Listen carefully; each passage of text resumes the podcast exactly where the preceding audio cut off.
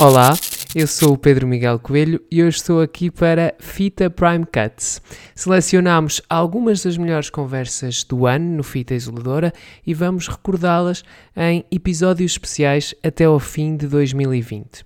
Hoje voltamos até ao mês de maio para falar de um fenómeno que marcou a quarentena, antecipou o Natal e acabou também por deixar memórias inesquecíveis deste ano que passou.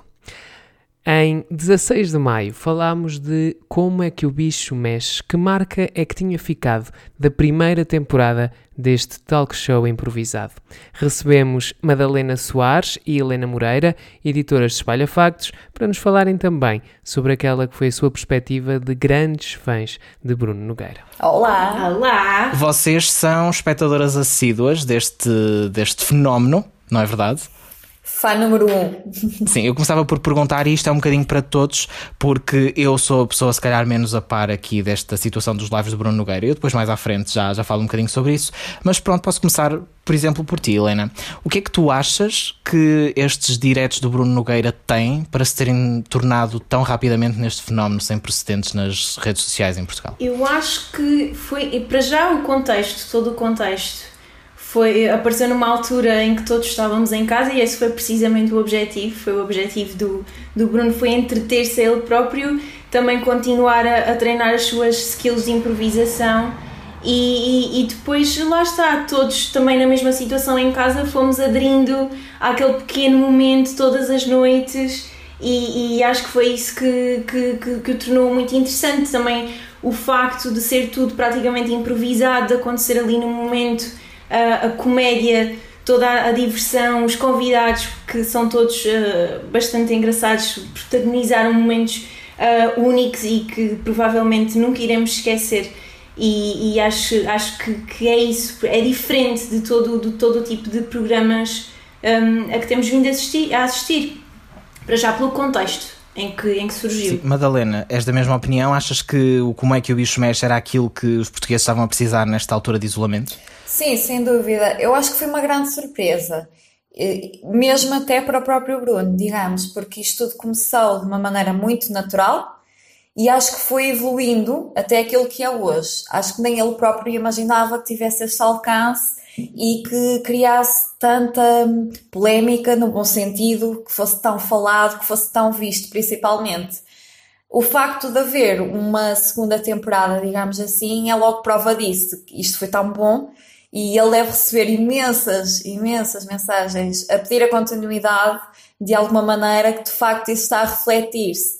Depois, lá está, acho que também todos os convidados que fizeram parte desta iniciativa acabaram por revelar um lado deles que nós nem todos conhecíamos e tem sido uma surpresa magnífica para todos mesmo. E isso é que fez que esta iniciativa se tornasse naquilo que é hoje e tantas pessoas continuam a assistir todas as noites às 23 em ponto aqueles que são os diretos mais famosos, acho que podemos dizer assim, da atualidade. Uma, uma impressão que eu tive uh, ao ver os diretos, e eu acho que não fui tão assíduo como vocês, um, ehm, era que eu encontrava amigos a ver os diretos. E, e numa altura em que nós estamos muito impossibilitados de um, partilhar momentos, não é? nós não podemos sair à noite, não podemos ir a concertos, não podemos ir ao cinema, não podemos ir ao teatro, era muito engraçado estar ali, estarmos todos ali, de repente dizer, olha, olha quem aqui está.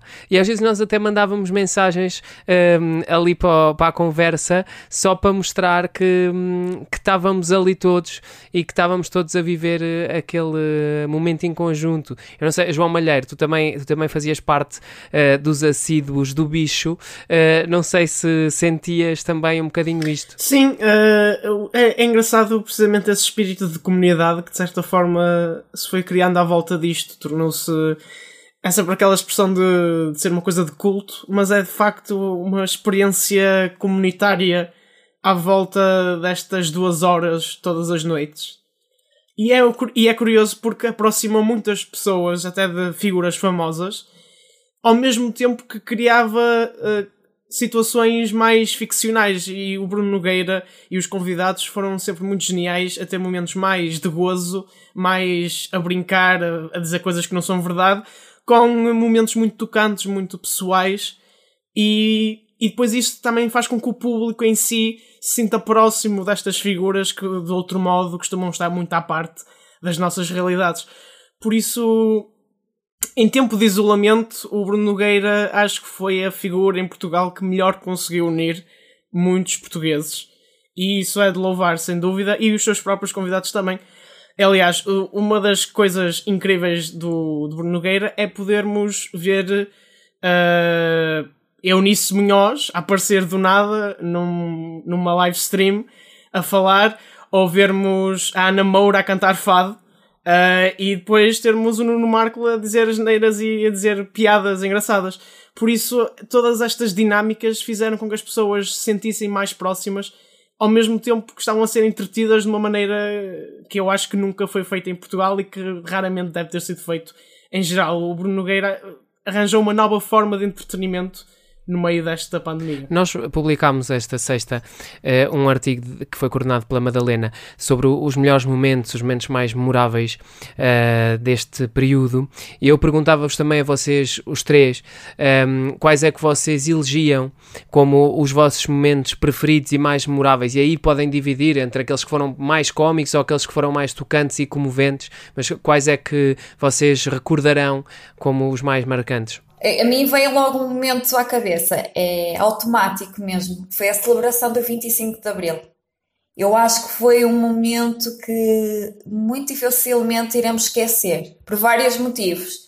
Primeiro, porque foi uma celebração completamente anormal, completamente diferente daquilo que algum dia imaginaríamos que poderíamos passar, eh, fosse qual fosse o tempo. Depois, porque a intervenção do Vils especialmente esse momento que foi logo a partir da meia-noite uh, que passámos oficialmente para 25 de Abril, foi extremamente emocionante. Ou seja, de repente passarmos a ver uh, o um artista incrível, uh, a fazer a sua arte em direto, ao som de Zeca Afonso. Bem, se isto não toca às pessoas, honestamente não sei o que tocará. Foi um momento mesmo que para mim vai ficar mesmo gravado. Consegui soltar uma lágrima e foi mesmo, foi mesmo emocionante, foi mesmo tocante e não, me esquecerei tão cedo deste 25 de Abril. E acho que neste momento que é, é todo feito ele de muitas memórias más também, com a pandemia mundial, termos estes momentos tão bons para levar daqui é um feito inédito. Uhum. Eu, eu destacava também eu acho que os momentos em que eu me ri mais às gargalhadas, mesmo a chorar também, mas a rir. Um, eu falava disso ontem convosco e, e, e recordo e só espero que realmente não saia, possa sair daquele programa cá para fora. Claro que aquilo foi falado num contexto de improvisação, mas eu acho que a ideia de criar ali uma peça que o Bruno diz que vai escrever e que está a escrever, em que a própria Eunice disse logo que queria participar Uh, portanto, uma peça de um alto, o alto da picha, que eu acho que é só o nome, é super engraçado. E ele depois protagonizar Uma aqueles momentos. de Gil Vicente. É, exato. Ele protagonizar aqueles momentos, principalmente com o Nuno Lopes, depois as gargalhadas do Nuno Lopes, tudo aquilo ao mesmo tempo ele a improvisar o discurso é muito engraçado. Eu chorei a rir. Outros momentos também muito giros é pronto, lá está. Ele tanto convida amigos dele como convida pessoas que nós não estamos à espera e esta comunidade que nós falávamos aqui cria-se muito facilmente, não só com os nossos amigos, mas também com as próprias pessoas que surgem nos, nos diretos, porque nós acabamos por criar ali uma empatia com todos, não só com os que participam uh, sempre, portanto quase diariamente, mas com aqueles que vão aparecendo e, e, nomeadamente a família mesmo direta do, do Bruno. É muito engraçado ver, ver ele falar da mãe, da situação de, da primeira vez que foi ter com a mãe, já próximo do, do fim do estado de emergência, ou mesmo já depois, claro que sempre com a devida distância, e ele contar que a mãe tem um grave problema com o vento e que se encheu toda de casaco de penas e gorros e estavam 30 graus nesse dia. E eles iam dar um passeio ele basicamente humilhou, entre aspas, gozou ali com a mãe no direto e acho que hum, a reação da mãe, da irmã, é tudo tão engraçado também. Lá está, ajuda também a criar essa, essa, essa empatia com a própria família dele, já que também estamos longe da nossa. É ali mais um momento quentinho que temos e que, que também nos traz muito, muitas risadas ao mesmo eu, tempo. Eu acho que, ainda ao que a Madalena disse há bocado, o momento 25 de Abril acho que até transcende o próprio formato, é uma coisa à parte. E aliás, o Bruno não quer que se partilhe nada, exceto essa parte. Ele aceita que se partilhe isso porque de facto foi um momento muito marcante, até para a própria situação que o país estava a viver. Eu destacava uh, talvez o Albano Jerónimo, acho que foi uma das pessoas que surpreendeu sempre porque tinha papéis diferentes. Uh, e isso foi muito curioso. O João Manzarra, que até é uma pessoa que eu não uh, tenho assim particularmente piada, mas foi um momento sempre de destaque. E aliás, o Bruno Nogueira conseguiu que o João Manzarra dissesse Salmon em direto na SIC Notícias. Pronto. E um momento muito underrated, que às vezes até costuma perder uh, visualizações, porque ela é mais para o fim, é o Felipe Melo a tocar piano. Eu acho que é sempre muito bonito. E, e o Bruno Nogueira até fez questão de que o Pipão estivesse na última edição do, da, desta primeira temporada, porque é um momento muito bonito sempre para acabar, de certa forma, com uma dose de esperança para, para o futuro.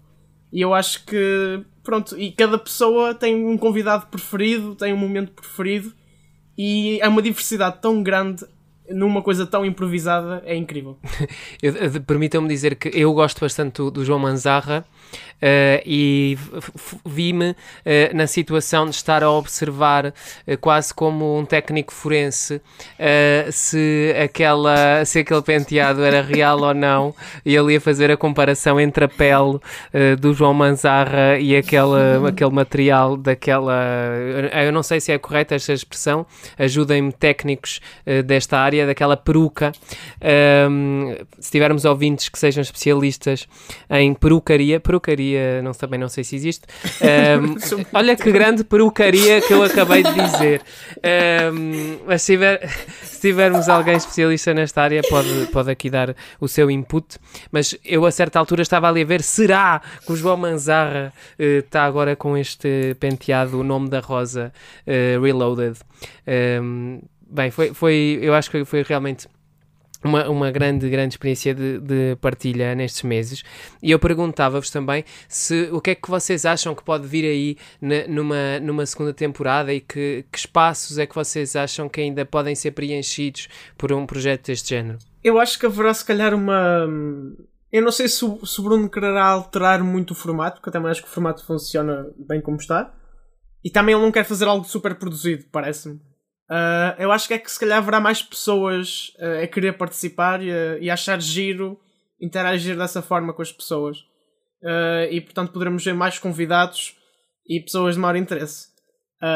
seria o cúmulo se tivéssemos um momento de Cristina Ferreira, mas no, no Bruno Nogueira e tivéssemos alguém da, da, da, vida política, mas duvido que isso aconteça. Mas certamente acho que haverá mais pessoas interessadas uh, em participar nisto, porque Nós... percebem também que as pessoas estão, estão atentas.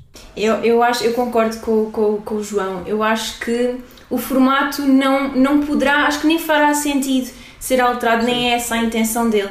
Até porque nós, lá está, apesar de existirem realmente ali muitos momentos surpreendentes dos quais nunca estamos à espera um, existem já pessoas que nós sabemos que vão surgir e que vão ter momentos especiais, mesmo que sejam muito parecidos, vão ser sempre diferentes porque são interações feitas no momento e, e, portanto acho que um direto, portanto uma segunda temporada de diretos sem o Nuno Marco a fazer os seus karaokes, sem a Beatriz Gosta a ter as suas conversas uh, um pouco mais para o lado da javardice, uh, o João Quadros com o seu gozo contínuo com todos os convidados do Bruno Nogueira, acho que não fará sentido, por mais polémica às vezes possa ser, e, mas pronto, não, não, não fará sentido de outra forma, acho que poderão sim surgir mais convidados. Um, eh, lá está, e há cada vez mais, mais celebridades a, a pedirem para entrar. Esta semana eu lembro-me de pelo menos três participações, uma delas acabou por não acontecer, de jogadores de futebol. Portanto, entrou o Patrício, o grande Patrício. Uh, o Quaresma teve para entrar, mas não pôde, infelizmente. Ontem o Bernardo Silva, se não estou em erro, pediu ele próprio, uh, foi ele que enviou o convite ao Bruno para entrar e não havia ali uma grande relação e a conversa fluiu também da mesma forma. Portanto, acho que vai sempre haver mais interesse também de outras celebridades que estão a assistir se juntar àquele momento também porque as ajuda.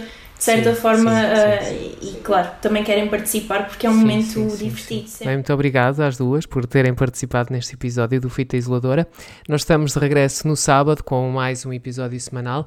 Até lá podem acompanhar aqui no feed o Fita Prime Cuts, mas também os minutos, às segundas, às quartas e às sextas. As notícias continuam todas atualizadas em espalhafactos.com. Até breve!